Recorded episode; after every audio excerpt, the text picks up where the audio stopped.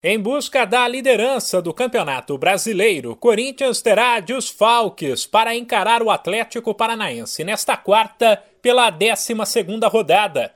Se vencer o duelo das nove e meia da noite no horário de Brasília, na Arena da Baixada, o Timão pulará provisoriamente do segundo para o primeiro lugar, à frente do Palmeiras.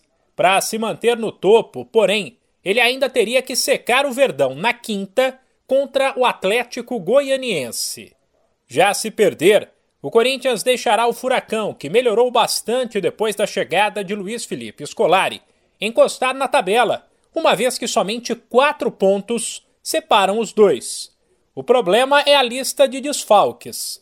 Além de Luan, em baixa no clube, Mosquito, Fagner, João Pedro, João Vitor e Júnior Moraes também não viajaram assim como Maicon, que sofreu uma lesão na coxa e pode ficar até um mês fora, o que faria ele perder os duelos contra o Santos pela Copa do Brasil e o Boca Juniors pela Libertadores.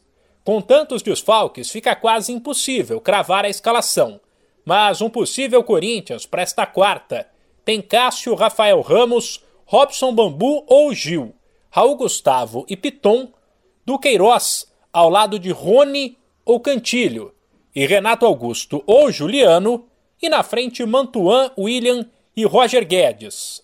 Aliás, daqui para frente, prever a escalação do Corinthians ficará cada vez mais difícil. Isso porque o clube deixará de divulgar a lista de relacionados.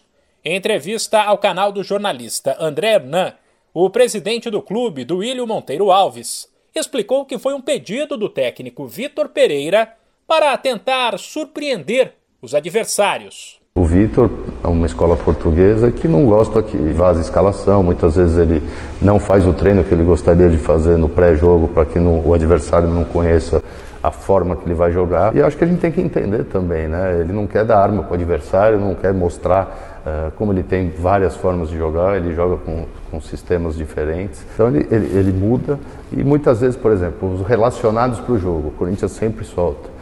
Ah, sempre soltou, isso não é, sempre foi uma, uma prática comum aqui. Hoje a gente já tem o pedido para que a gente não passe isso, porque uh, isso pode, dependendo dos relacionados, pode, o, o, adversário pode uh, descobrir a forma que ele vai jogar. Vamos dizer que ele vai com mais zagueiros do que o normal, e nos relacionados já podem imaginar que vai jogar com três zagueiros. Adversário do Corinthians, o Atlético Paranaense vive um bom momento e não perde as cinco rodadas. Mesmo em caso de derrota, o Timão, pelos critérios de desempate, terminará a rodada em segundo, independentemente de outros resultados. Mas pode ver o Palmeiras abrir quatro pontos na frente. De São Paulo, Humberto Ferretti.